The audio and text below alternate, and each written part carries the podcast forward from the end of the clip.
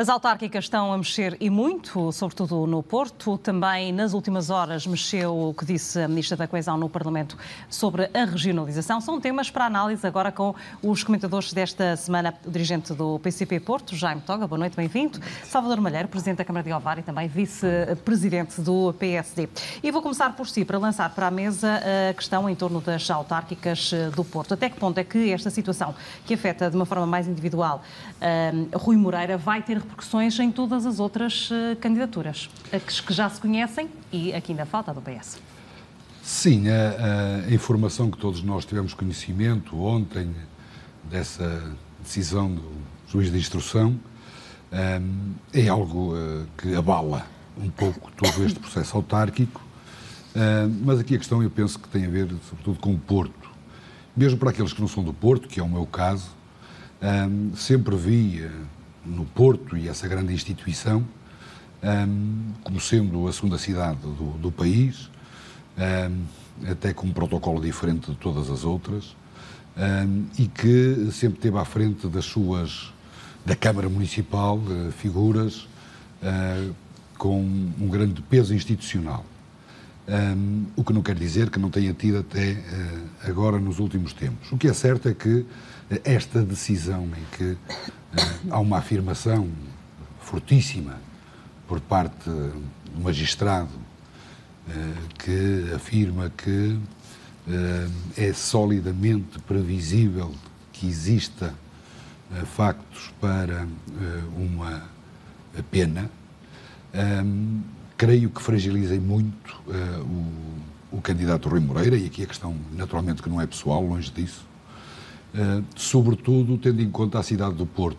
Eh, o Presidente da Câmara do Porto é aquele que é escolhido por todos os seus concidadãos uh, e há um grande peso institucional. Ora, partir-se para estas eleições com essa, essa possibilidade, eu diria mais essa probabilidade, tendo em conta a afirmação de, de ser magistrada, de que pode haver uma condenação em sede de julgamento inclusivamente com a perda de mandato, penso que é Isso algo... pode ter influência nas, nas autárquicas? Eu creio que tem, terá com certeza eh, na escolha, na escolha dos portuenses, que são pessoas exigentes, pessoas que têm um orgulho muito grande no seu legado histórico, Uh, e que poderá baralhar um pouco aqui uh, aquilo que se perspectivava numa uh, fase muito inicial. Creio que o Rui Moreira está claramente fragilizado.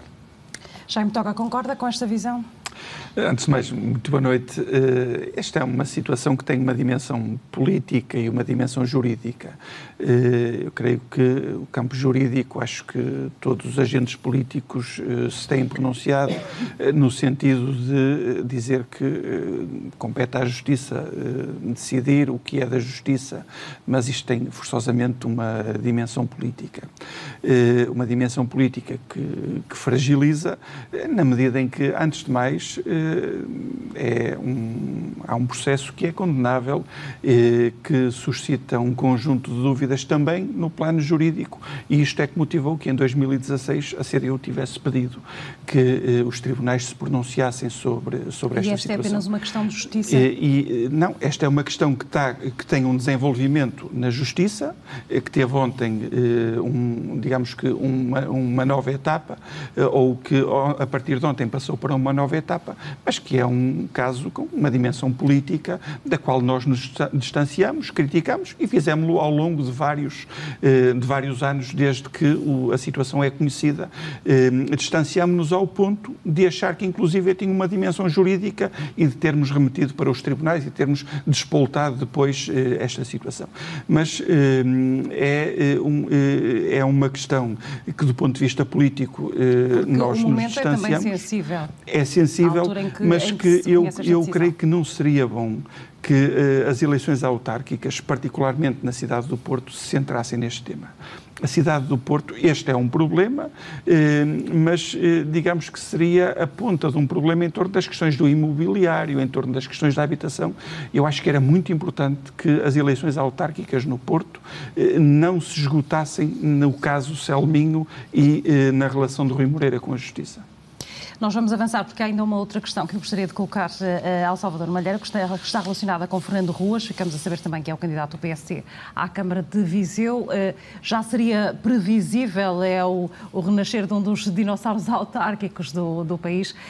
Parece-lhe que um, é a aposta certa nesta altura, tendo em conta os acontecimentos e o desaparecimento de Almeida Henriques? É, e eu começo precisamente por aí. Nós tivemos esse, essa partida que ninguém esperava do nosso companheiro Almeida Henriques, que foi de facto uma referência do poder local. Um, e o Partido Social Democrata, apesar de ter avançado uh, em todo o país e designadamente nas capitais de distrito uh, uh, já há bastante tempo, naturalmente que houve aqui um período de enorme respeito pela família, enorme respeito pela personalidade. Repara, Almeida Henriques teria mesmo o seu aniversário aqui no início do mês de maio. E, portanto, foi, foi eh, aqui uma pausa que foi feita nesse trabalho uh, autárquico de escolha de, e seleção do nosso, do nosso candidato, depois daquele que seria o nosso candidato natural, que era António Almeida Henriques, uh, mas conseguiu-se chegar aqui a, uma, a, um consenso entre os três níveis de gestão dentro do partido, a escala conselhia, a escala distrital e a escala nacional, em que foi escolhido de forma consensual o nosso antigo presidente Fernando Ruas, atual deputado e ex-deputado eh, europeu. A nós eh, oferece-nos todas as garantias de, do exercício de um mandato eh, correto, na senda do progresso que tem existido no passado recente. Alguém conhece muito bem o terreno, as pessoas conhecem ele também.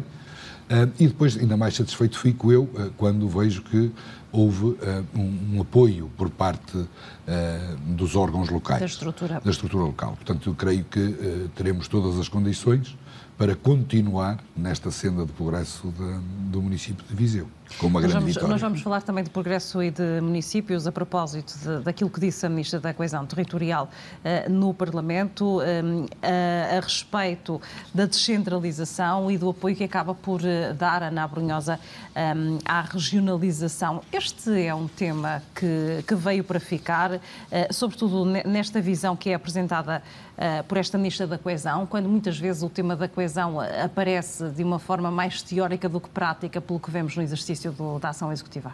É um facto e este governo tem muitos exemplos de discursos e de uma teoria muito adequada às necessidades do país e uma prática pouco, eh, eh, pouco adequada a, a, essa teoria.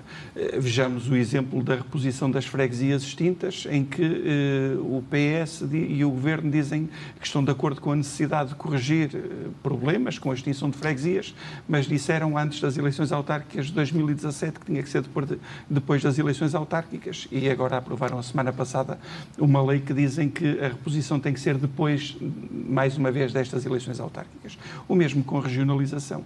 Eh, nós não precisamos de discursos eh, de acordo, de promoção da regionalização. Nós precisamos de políticas que concretizem a regionalização no país, com tudo o que isto significa do ponto de vista eh, de funcionamento democrático, que não resulte de arranjos entre PS e PSD para a escolha de presidentes das, das CCDR e também, eh, portanto, que permita a eleição eh, de, eh, dos decisores das regiões, mas que exista uma verdadeira descentralização do patamar de decisão de medidas ou de responsabilidades que estão na administração central, que passem para o patamar intermédio, para as regiões, mas que sejam responsabilidades acompanhadas de, eh, de, dos respectivos meios financeiros, que é o que nós não temos nesta chamada descentralização que está em curso, eh, que vemos hum, inúmeros autarcas de todos os partidos, inclusive do, eh, do, do Partido Socialista e do PSD, que subscreveram este acordo para esta chamada descentralização, que dizem que não têm condições de fazer hum, frente, de dar resposta aos encargos que vão assumir na área da educação, na área da saúde, eh, em diversas áreas. E eh, este é um processo que, ao contrário daquilo que a regionalização permitirá, que é combater e esbater eh, assimetrias e desigualdades no território, este é um processo, o processo em curso da chamada descentralização, é um processo que irá agravar essas desigualdades. Portanto, a Ministra, ao dizer que está muito de acordo com a regionalização, é pena que o programa do Governo não o contemple, eh, portanto, está a dizer uma frase bonita e que todos aqueles que sentem eh, na pele as desigualdades e as injustiças fruto de, de, de, de políticas que, que não são políticas regionalizadas, está a dizer coisas bonitas, mas que não têm depois uma consequência prática. Mas fala também do despovoamento e diz que não é um problema de hoje, não é de ontem, eh, nem de antes de ontem. Acaba também por, eh, por afirmar que hum, não é apenas também da realidade portuguesa, mas ainda assim Uh, não é só esta afirmação que conta, era preciso ir, ir, mais longe. Sim, eu estou, eu estou de acordo com o facto de não haver aqui uma grande concordância entre o discurso uh, e aquilo que acontece na prática. Eu estou, aliás, curioso para ver o resultado desses censos de 2021, porque creio que uh, essa desertificação do interior vai ser agora demonstrada com factos a partir destes, destes censos. Eu, eu também sou um acérrimo defensor de que o poder local e as, eh, as instâncias que estão próximas dos, dos, dos, cidadãos são aquelas que têm maior eficiência, maior eficácia, e, portanto, sempre defendi, e o Partido Social Democrata sempre foi altamente descentralizador e urge uma descentralização, uma desconcentração de serviços que neste momento estão muito focados na nossa, na nossa capital. Uh, todos nós tínhamos uma boa expectativa relativamente a este processo de descentralização que iniciou há uns anos uh, atrás. Uh, o que é certo é que ficamos muito aquém das nossas expectativas. Isto porque, para as autarquias locais, aquilo que passa não é a xixa, é, eu diria, são, são apenas os ossos. Nós, nós, autarcas, passamos a ser aqueles que têm a responsabilidade de manter as instalações de educação, as instalações dos edifícios de saúde e pouco mais. Reparar uns vidros, reparar umas portas, não temos uma palavra a dizer, sei, sei lá, naquilo que é uh, o, o, o, percurso curricular dos nossos alunos, em função das necessidades das nossas empresas, mesmo ao nível da saúde, estamos muito aquém. E, ainda por cima, e aqui estou de acordo com o Jaime Toga, uh, estas competências que estão que são muito menos do que aquelas que nós poderíamos fazer bem, ainda por cima não são acompanhadas com os envelopes financeiros uh, minimamente adequados. Fica, Portanto, fica por agora a notícia de que as SCUT vão, vão mesmo avançar para metade do, do valor praticado atualmente, as SCUT, a partir já de 1 de julho. Uh, a Ministra acaba por dizer que sempre foi defensora da redução das portagens, mas também que deveria ser gradual. Esta é uma confirmação de uma notícia positiva.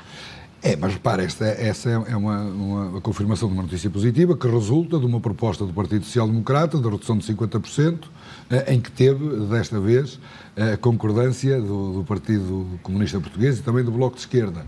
Eh, e, portanto, a nossa Ministra está de acordo, eh, diz que está de acordo, mas teve durante estes anos todos para fazer algo e não, e não, e não fez.